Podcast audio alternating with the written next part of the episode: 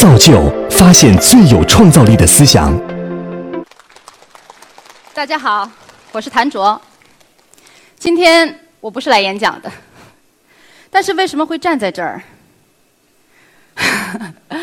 我之前的专业呢是播音主持，所以我有过一些新闻主播、电台广播现场主持的经验。中国的老百姓肯定都听过那种观众朋友。大家好，听众朋友，大家好，这里是午间夜话，我是您的好朋友谭卓，我们又喜迎来了。这样的一些场面，我被这种深深的套路打败了，在一段时间一直这样说话后，我的心里产生了深深的阴影。我想自在的说话，我想自由的说话，我想真实的说话。主持人并不是一个容易的工作，它有着非常高的压强和很大的局限。也向那些存活下来的优秀的主持人致敬。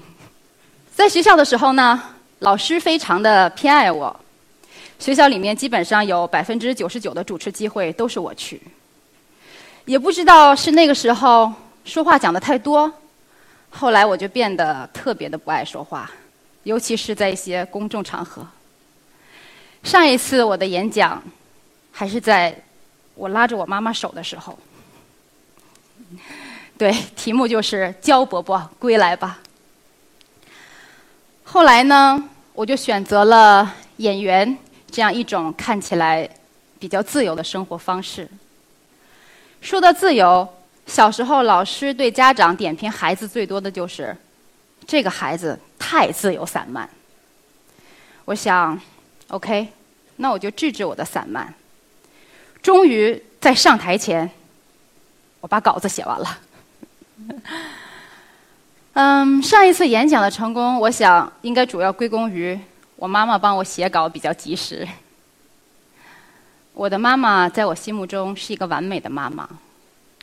大概在我七岁的时候，他买了两张旱冰场的票。他并不会花，那他那张票票的目的是，他想带我进场，来保护我的安危。进场后，他环视了一圈，目光大概锁定了一个高中模样的男孩子，貌似技术还不错。他就过去跟人家说：“你可不可以教我女儿溜旱冰？”刚刚有网络的时候。他特意找了几位互联网的朋友来教我上网，他帮我制作了很多书籍、报刊的剪辑，但是他也并不阻止我的童年沉浸在神话、童话、科幻故事当中。我偷懒不写作业，他不会戳穿我稚嫩的小谎言；我打架，他被老师叫到学校，他也从来不会在外面指责我。他一般都是。在带我去买好吃的路上，问我原因。我说我是因为保护朋友，路见不平拔刀相助。他会告诉我，你的目的是好的，但是这种方式不对。上初中了，一个周末，我和几个要好的同学，晚上要去迪厅玩儿他会一直站在窗口，等我回来，不管到几点钟。我想很多妈妈也许都会这么做，但是最重要的是，在我去之前，我已经一五一十的告诉了他，我都会和谁去，去哪里，去做什么。他赢得了我的信任。我的成长没有叛逆期，因为我们可以沟通，我获得了平等的尊重，所以我没有什么事情是需要叛逆的。这种关系一直延续到现在。他知道我所有的小秘密，我会带他去网吧包宿打游戏，去 KTV，去带他尽量多的接触、见识更当下的新鲜的玩意儿，就像我小时候，他努力为我打开世界的大门，鼓励、爱护、扶持，这一路我的自信心爆棚。马思纯说：“谭卓，我觉得有句话是又是在说你啊。”我牛不牛我不知道，但当有人跟我说“没有你，地球照样转”的时候，我觉得地球在硬撑啊。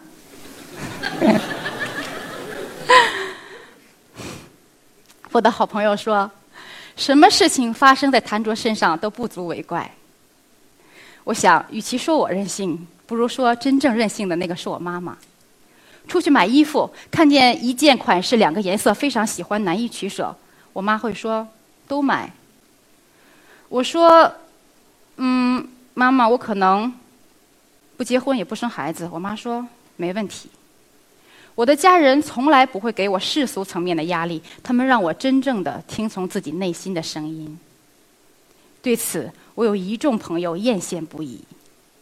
我们曾经企图把我的一个闺蜜从催婚的水深火热之中解救出来。我们设计了一个看起来非常自然的聚餐，打算席间破解她妈妈这个大 boss。第二天，我问她效果是否显著啊？她说：“我妈说。”你是神经病，你的朋友都是神经病。我想他是怎么知道这个秘密的？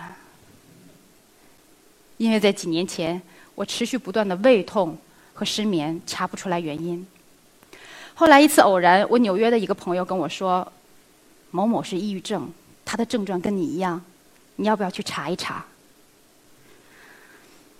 诊室的门口有各种各样的人在排队。一个女孩子在嘤嘤的哭，一个男生在拿头不断的撞墙。所有人企图尽量安静下来，但是还是弥漫着一种非常奇怪的气氛。一个一个一直观察我的阿姨，终于按捺不住走了过来。她没有跟我说话，她走向我的妈妈，她说：“这是您的女儿吗？”哎，这么漂亮，可惜了。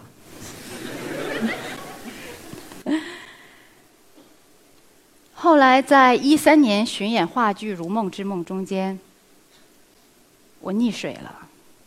我是会游泳的，但那天我下水之后，你们猜发生了什么？特别的炫酷，水变形了。好好的水突然就在我的面前，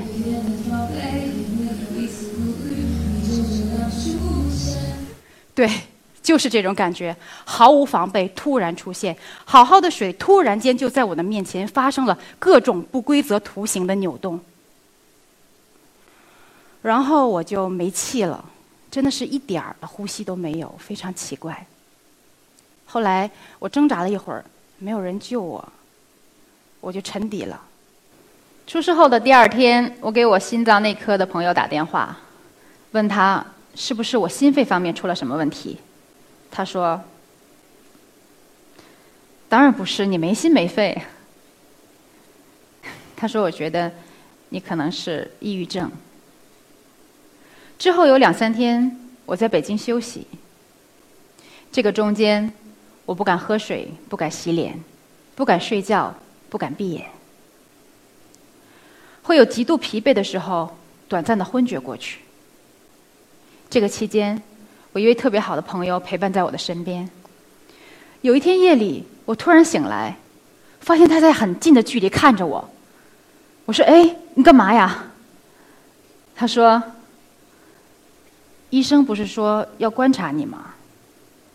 之后我就去了台北工作，在那儿，贴心的朋友帮我安排了紧急的检查，心脏科和精神科，医生再次给了我确切的答案。我说，我不抑郁啊，我挺开心的，我吃的不少啊。那时候我才知道，抑郁是抑郁，症是症，是病得治，药不能停。医生还告诉我，有些人就是具有这样的体质，他可能比一般人更容易患上抑郁症。当你之前发作过一次。你之后爆发的几率就是百分之三十，发作过两次之后爆发的几率是百分之六十。如果你发作过三次或者三次以上，那么之后爆发的几率就是百分之九十。而在那之前，我已经发作过四次了。当时我就想，如果这是买彩票多好啊！很自然的，医生又给我开了一些药，一些很漂亮的小药片儿。并且告诉我之威猛，再三叮嘱我，如果要减量，一定要在持续一段时间之后，一点儿一点儿的减下去。但是两天之后，我和第一次开药一样，我把所有的药都停了下来，因为我不想成为一个被药片控制的人，并且当我服用下去。积极的作用没有出现，副作用都出现的时候，我想我的潜意识是抗拒它的，并且我打败了它。那么我一样可以翻牌，自己带领自己走出去。我还有一个好朋友，他也是抑郁症。他如果不吃药，就觉得自己会死掉。所以在外面，当他发现自己没有吃药，无论做什么，都一定要赶快回来吃上，并且吃上几好。我相信药物给人带来的帮助和疗效，但是我想，如果上天设计了人类，并且把我们的精神设置在最高端，我们是否应该相信他，相信你自己？至少到现在，我没有再发作过，我也没有服用过任何的药物。这中间，我极度的恐水，不敢喝水。因为那种水扑面而来的感觉和水的气味，游泳就基本告别了。我自己主动去找了我一位好朋友，他也是从更残忍的生死中走过。我见到他就泪崩了，完全控制不住。我跟他说：“我需要你的帮助，我不想这么摇摇欲坠，我要快点从这个状态中走出来。”我的家人也是飞到各地我工作的地方，在酒店浅浅的水池里面，拉着我的双手，鼓励我一步一步的向前走。我看到他们隐忍而又挥之不去的担心，我的心碎了。我的身体开始产生感觉，我的存在因为他们而有意义。我健身，让自己变得更强壮。刺激已经停止分泌的多巴胺，我早睡早起，遵循自然的规律。这一切的改善都让人更明媚了起来，但是副作用又出现了。这一天天太困了。出事的那个晚上，我和台湾的摄影师许希正，以及其他几位朋友，早早有一个约会。那天我被捞上来以后，洗完澡、吹干头发，就有我一位好朋友开车载着我去赴约了。到那儿聊了一会儿，我说：“对不起，我可能先要离开。”他们很惊讶，问我为什么。我说：“因为刚才我溺水了，我现在去要去去一下医院。”老许说：“你神经病啊！那你还来这儿干嘛？还不赶紧去告诉我们结果？”这是一个早早定好的约会，恰逢所有人都允许的时间，他们从台北、上海、杭州等各个地方飞到北京来见我，来商讨一个以我为主的共同创作的纯粹的一个艺术项目。这个项目在之后一年的上海实现了。那时候我恰好新的电影在上海杀青，他们也都在。我说。来吧，我们来吧。是一个由不同专业领域的艺术家在一起合作的一个即兴的艺术创作。从早晨拍到了晚上。拍摄结束后，我从那里走出来，忽然发现，我身上那个黑色的重重的壳不见了。我身体长出一双巨大的透明的翅膀。整个人开始轻盈起来，所有的颜色和质感都不一样了。我不敢相信，因为我从未想过我有一天会有这样的改变。我觉得我自己一辈子都不会变，那个才是我呀。那段时间，我难过极了，因为曾经我觉得自己是如此的幸运，而那个时候。我觉得我自己不被爱了。为什么是我？为什么发生在我的身上？他不是割破了你的手指，他想要拿走的是你的生命。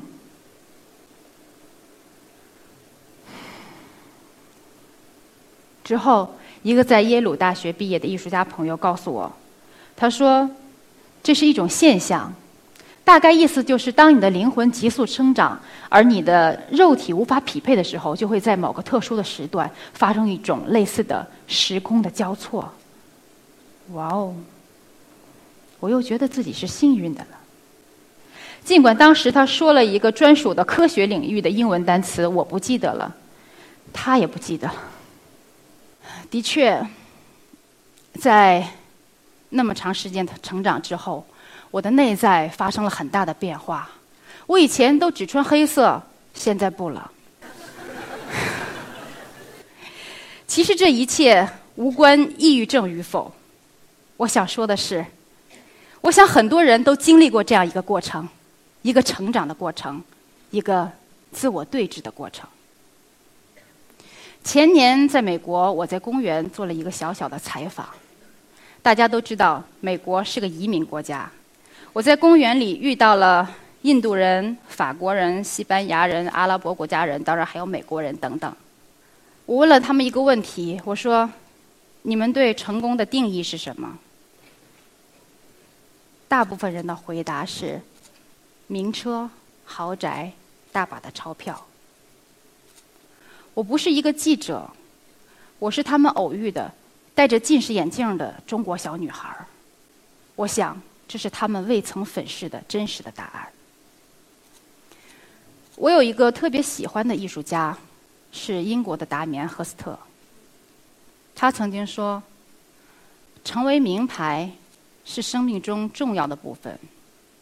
我们存在的世界就是这么回事儿。我曾经对这样的价值观特别的嗤之以鼻。但是，当我不再穿黑色衣服以后，我发现，这就是世界的真相。如果说世界是一个金字塔，那么公园里那些人就是金字塔最坚实的底座。曾经。我以为那么迎合这个世界的人，比如像我喜欢的艺术家达米安·赫斯特、已故的安迪·沃霍，以及杰夫·昆斯等等。可现在，我都在他们身上看到了智慧的光芒。他们洞悉世界，他们不惧怕展现孤独，他们与这世界和而不同。我们努力的成长，我们努力的认识自己，认识世界。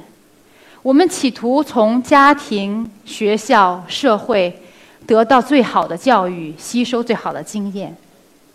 然而，这一切最终的目的是什么？我想，有一种答案是未来。我想，我们不应该期待未来，而是未来期待我们。谢谢大家。